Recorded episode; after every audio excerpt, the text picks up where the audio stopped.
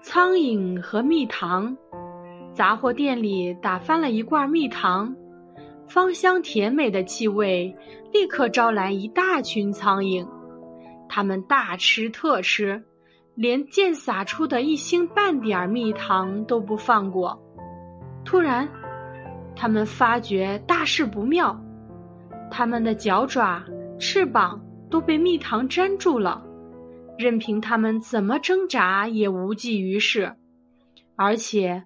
越陷越深，可怜的苍蝇后悔极了，他们大喊大叫的抱怨道：“谁让我们这么贪吃，只为了这一点儿吃的就把命给送了？